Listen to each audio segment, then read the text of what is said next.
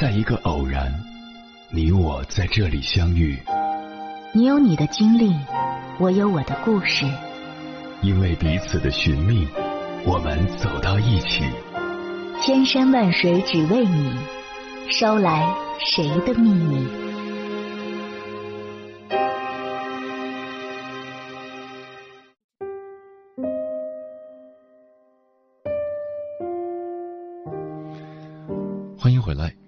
夜行者，这里是正在直播的中国交通广播心灵夜话栏目《千山万水只为你》，深夜不孤单，我是迎波，我要以黑夜为翅膀，带你在电波中自在飞翔。也许你听过这样一句诗：赶时间的人没有四季，只有一站和下一站。这是昆山外卖诗人王继兵对自己职业的描述。二零二三年五月十四日，王继兵做客东方甄选直播间时，讲述了这首诗背后的故事。那天，王继兵按订单上的地址送到了六楼，结果那户人家说没点外卖。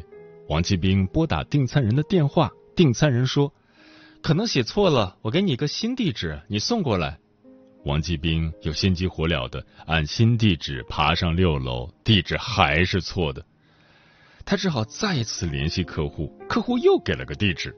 等餐送达客户手中，已经超时了，连带着王继兵手中其他的单也超时了。超时就意味着罚款，意味着有可能收到客户的差评。事情还不止于此。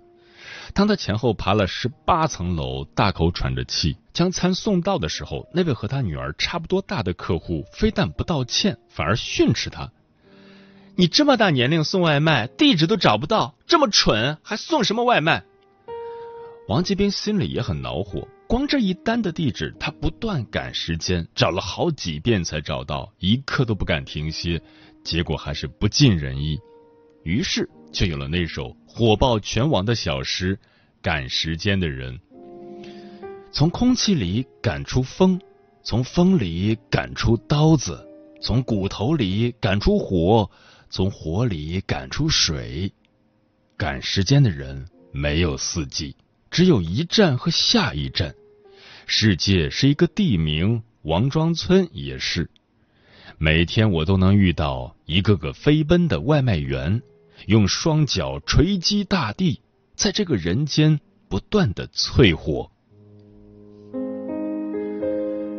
接下来，千山万水只为你，关注外卖员群体，跟朋友们分享的文章选自砍柴书院，名字叫《自从送了外卖，我说了无数次对不起》，作者渊儿。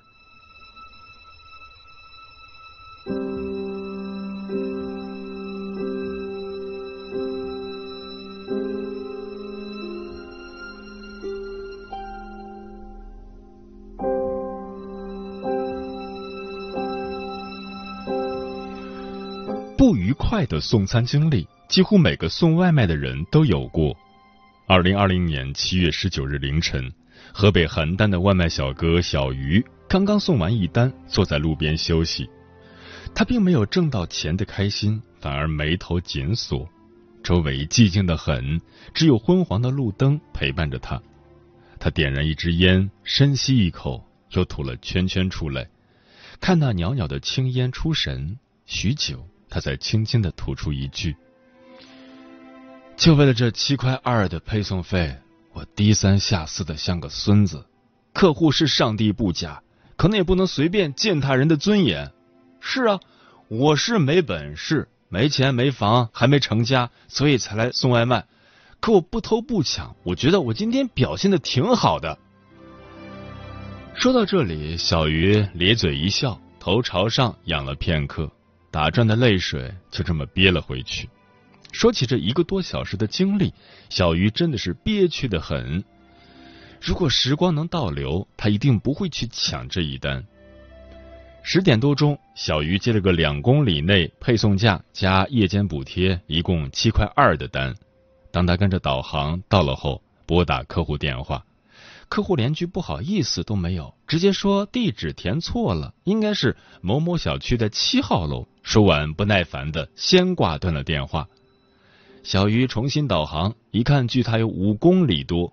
虽说平台规定超出一公里，外卖员可以取消订单，可是这个点儿太晚了，站点调度已经下班，订单取消不了。小鱼心想，那就送去吧，吃点亏也没什么。搞笑的是，等小鱼到了小区，门房大爷告诉他，这个小区只有一二号楼。小鱼拨打客户电话，客户说他不在这个小区，在另一个。于是。小鱼又跑到五公里外的另一个小区，还是没找到七号楼。小鱼再次致电客户，结果客户说他家不在小区里，在小区外面。这可把小鱼给整不会了。小区外面该有多大啊？这上哪儿去找？他想向客户问清楚，可每次客户没等他讲完，就先挂断电话。得凭运气问人吧。终于碰到一位好心人，把小鱼领到了单元门前。小鱼进不去，只好打电话请客户下楼来取。被拒。在单元门前死守的小鱼，终于等到了一位回家的住户，他赶紧跟了进去。当这份十几元的麻辣烫到达客户手上的时候，时间已经过去了一个多小时。小鱼懊恼极了，他随口说了句。喂，您这个单跑太远了，您下次可以把地址再写详细点儿，就不会耽搁这么长时间了。怎么，你想讹钱？订餐的小仙女不耐烦的说道。小鱼觉得脸上火辣辣的，这小仙女趾高气扬的态度让他很不舒服，他恨不得霸气的把餐扔到地上，然后把钱赔给商家，扬长而去。可他不能这么做。小鱼长舒一口气，对小仙女说了句：“祝您用餐愉快。”便匆匆逃离。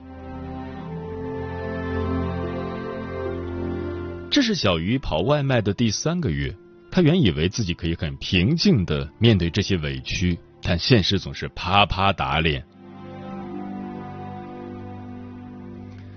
和小鱼同龄的外卖小哥阿龙，已经在外卖行业摸爬滚打了一年。他在送餐过程中遇到了冷暴力更多。阿龙小时候高烧，成了脑瘫儿。成年后一米八八的他，如果不说话，还是能迷倒很多小姑娘的。可他一开口就完了。他协调能力不是很好，说话几乎是一个字一个字的挤出来。有人就因为阿龙笑起来脸扭曲，说他形象差，影响食欲，给他一个差评。有一次下雨，骑着电动车送餐的阿龙摔倒了。当他送餐的时候，脚还是一瘸一拐的。这一单超时了，客户压根就没有给他解释的机会，一见面就质问：“怎么这么慢？”阿龙默默的赔了客户十八元。还有一次，阿龙到一个很大的小区送餐，那个小区有好几个门，就这最后一百米，他绕了很久。等他终于送到的时候，系统显示订单已超时，客户一句话都没说，接过饭盒就扔到地上，然后用力的关上了门。阿龙已经不记得自己收到过多少差评了，他知道自己沟通上的短板。所以他每天都对着镜子练习微笑，怕说话吓到客户，他也尽量不和客户说话。他说要做最好的自己。和阿龙习惯了周围异样的眼光不同，小鱼是家中独子，家境殷实，自小备受宠爱，十六岁还过着衣来伸手、饭来张口的生活。他也很早就订了婚。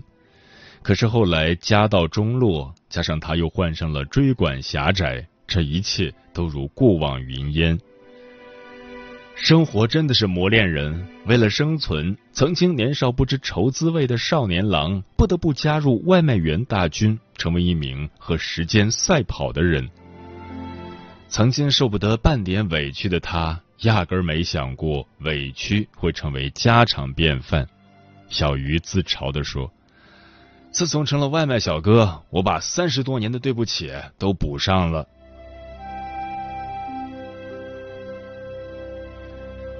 据某外卖公司蓝骑士大数据权威报告，感到自己受到尊重的外卖小哥不足三成，更多的小哥说：“自从送了外卖，我变得越来越自卑。”他们的愿望真的很卑微，只是希望能多跑几单，多挣点钱，能得到一些理解和尊重。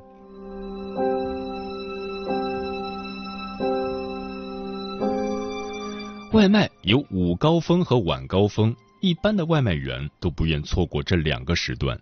但是，南京有位叫邹涛涛的外卖小哥，却经常选择晚上十点到凌晨三点的班。他给自己六个月大的女儿婷宝换好尿布，然后包好，熟练的系在自己背上，骑上电动车，开始了他一天的工作。十一月的南京已经有了些许凉意。六个月大的孩子在爸爸的背上睡着了，脑袋向后仰着，这一幕看得让人心疼。邹涛涛来自安徽，从小跟着爷爷奶奶生活。他彼时最大的心愿是愿意折减自己的寿命，来换取爷爷奶奶多活几十年。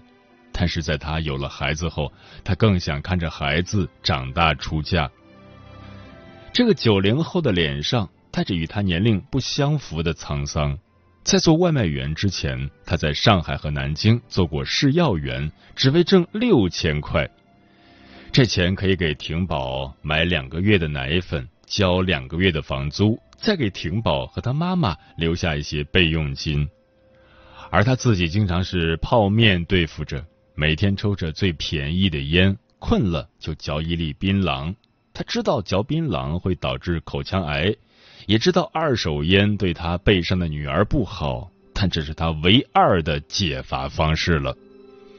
只有在徐徐升起的烟圈中，他才觉得自己是在享受生活。人们不都说槟榔配烟法力无边吗？邹涛涛自嘲地说。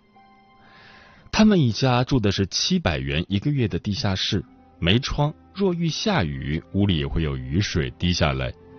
五六平米的房间摆着一张床，桌上摆着厨具，墙角堆着好心人送来的宝宝的衣服和奶粉。和邹涛涛随便用泡面对付不同，宝宝喝的是三百六十八元的罐装奶粉，这是邹涛涛每月最大的一笔支出。另外，老家还有患阿尔茨海默症的奶奶。和一个正在上小学的大女儿需要他寄钱回去。女儿是他生活里的一束光，看着婷宝甜甜的睡姿，邹涛涛的心都融化了。这是他的希望，他希望女儿长大后不会像他过得那么苦。可是带着女儿，邹涛涛不敢接太多的单，也不敢跑太快。每次进电梯，他还要提醒大家背上有孩子，别挤着。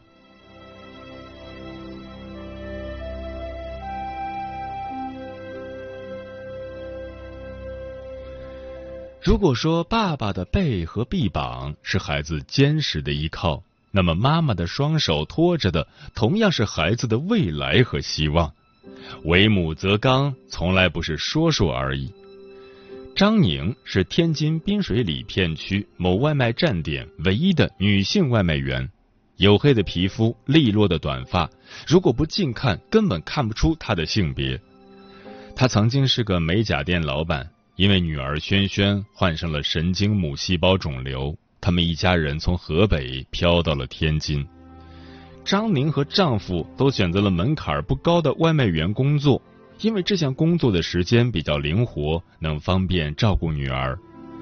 每天早上骑上他心爱的小摩托，张宁就心无旁骛的进入工作状态，争分夺秒的多跑单。当他收工后，拖着疲惫的身子躺在床上，看着手机上显示的今天一天的收入，想到明天女儿的医药费有了着落，张宁很快就进入了梦乡。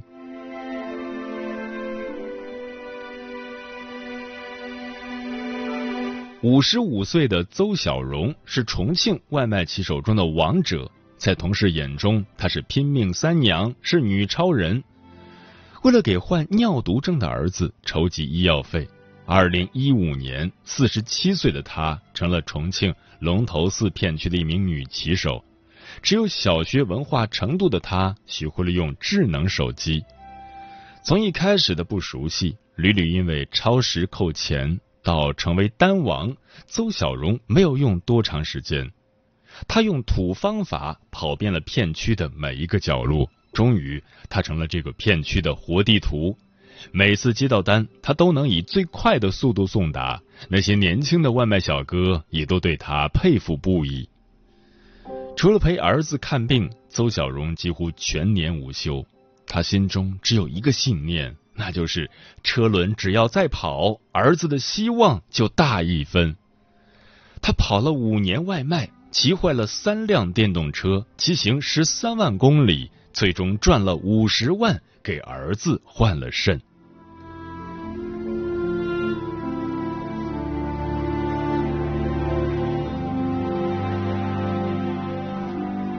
人们常说，大不了去送外卖，只要肯吃苦，月入过万不是梦。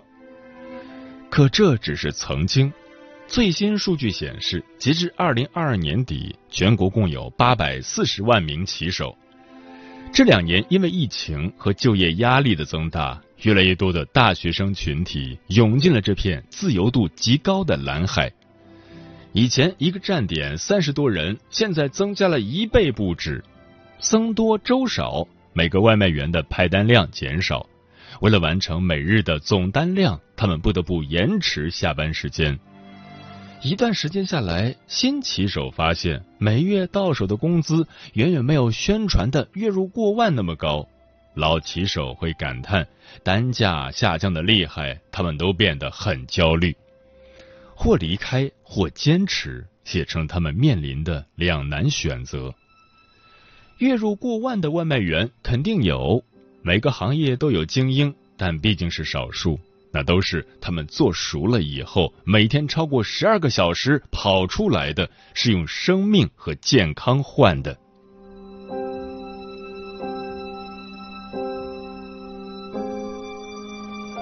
阿龙还在坚持着，他每天出门前都对着镜子练习微笑，然后给自己加油打气。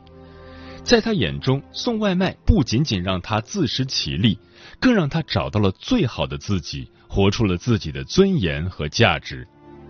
阿龙的收入基本稳定在四千多元，他给爸爸买了手机，给爷爷奶奶、妈妈都买了衣服，给外甥买了零食和文具，花着自己挣来的钱给家人买礼物，他很开心。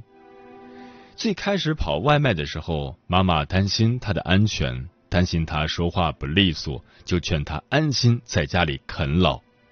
阿龙斩钉截铁的说：“我在家也许就是等死，出去还有机会。”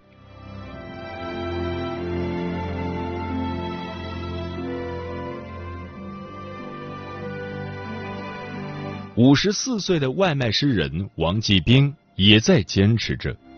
他已经连续出了两本书，《赶时间的人》和《我笨拙的爱着这世界》。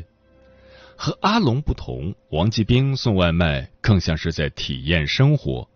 路边的风景、等红灯的六十秒、取餐的经历，甚至接触到的客户，都能成为他创作的素材。自从三年前走进外卖员行业，他每月挣的六七千块钱，已足够维持一家人的开销。神奇的是，跑外卖这几年风里来雨里去的，王继兵的身体状况反而变好了。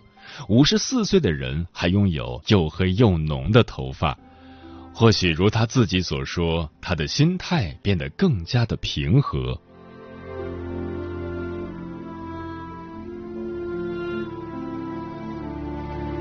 邹涛涛也还在坚持着，婷宝两岁了。他依旧喜欢被爸爸背着，和爸爸一起送外卖。二零二二年，奶奶去世了，十岁的大女儿依林在学校被同学欺凌，于是他将依林也接到了南京。带着两个孩子，邹涛涛现在只能选择晚上工作。懂事的依林见爸爸累了，会体贴的帮爸爸取电瓶、取餐、送餐。他说：“要是会开车就好了，就能帮爸爸送更多的外卖。”南京是座温暖的城市。自从他带着婷宝送外卖的故事被报道后，有不少好心人都主动提出帮他照顾婷宝。有时候送的外卖不小心洒了，客户也不要他赔偿。深夜取餐时，商家有时候会递给他一杯咖啡。网友送来的书籍和衣服，婷宝和依林都用不完。如果下雨，邹涛涛会在家里直播，他的小黄车里挂着一些生活用品。前不久，为了大女儿依林上学的问题，他们回到了老家蚌埠。新租的两室一厅的房子明亮又宽敞，依林有了自己的房间，家里空调、洗衣机等电器一应俱全。蚌埠跑单的单价很低，单量也在和南京市没法比。加上他还要接送孩子，给孩子做饭，一个月下来收入减少了不少。邹涛涛还是有些落差的。但是和女儿的成长比起来，他又觉得这一切都值得。大不了他晚上再多跑几单，大不了他多直播几次。生活总是向前看的，纵然生而平凡，卑微的人生也有山河。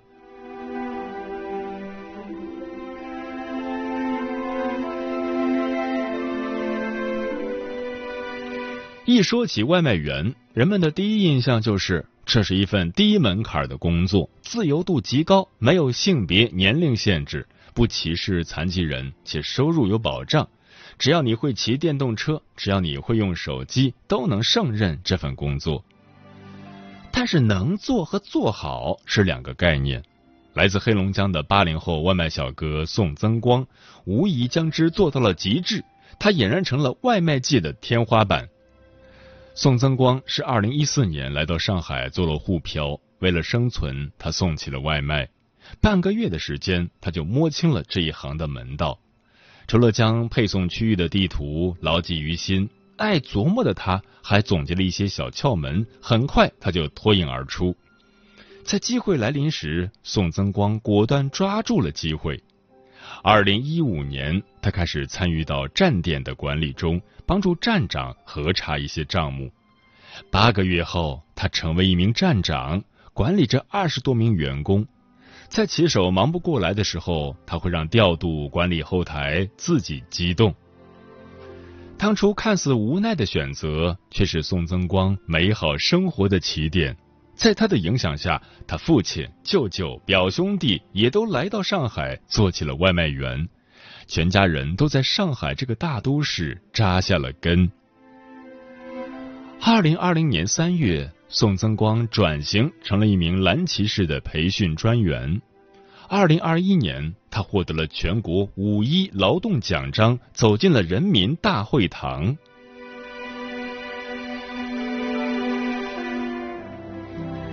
南昌的脑瘫外卖小哥阿龙也迎来了自己的高光时刻，继荣获二零二二年榜样人物后，他成为江西省的青联委员，并获得了南昌市第十一届青年五四奖章。阿龙说：“生活不会辜负每一个努力的人，不抱怨，不放弃，向前拼，生活就有希望。”他通过送外卖找到了属于自己的光。他也想成为别人的一束光，将温暖传递给更多的人。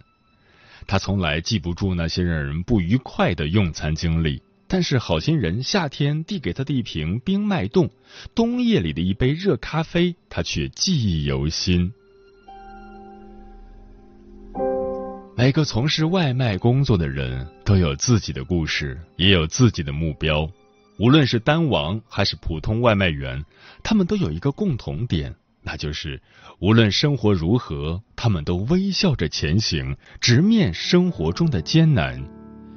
生活的苦难压不住他们对生活的热情，尘埃里也能开出向阳的花。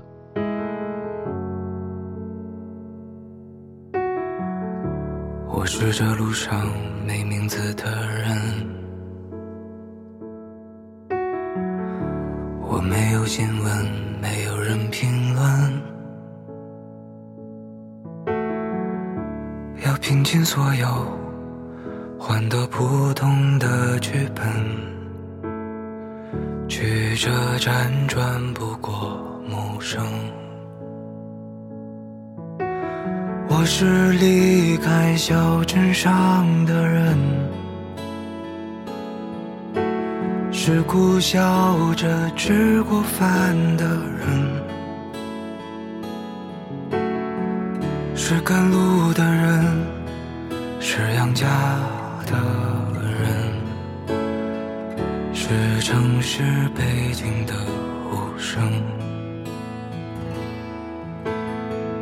我不过想亲手触摸弯过腰的每一刻，留下的湿透的脚印，是不是值得？这哽咽，若你也相同，就是同路的朋友。致所有顶天立地却平凡普通的。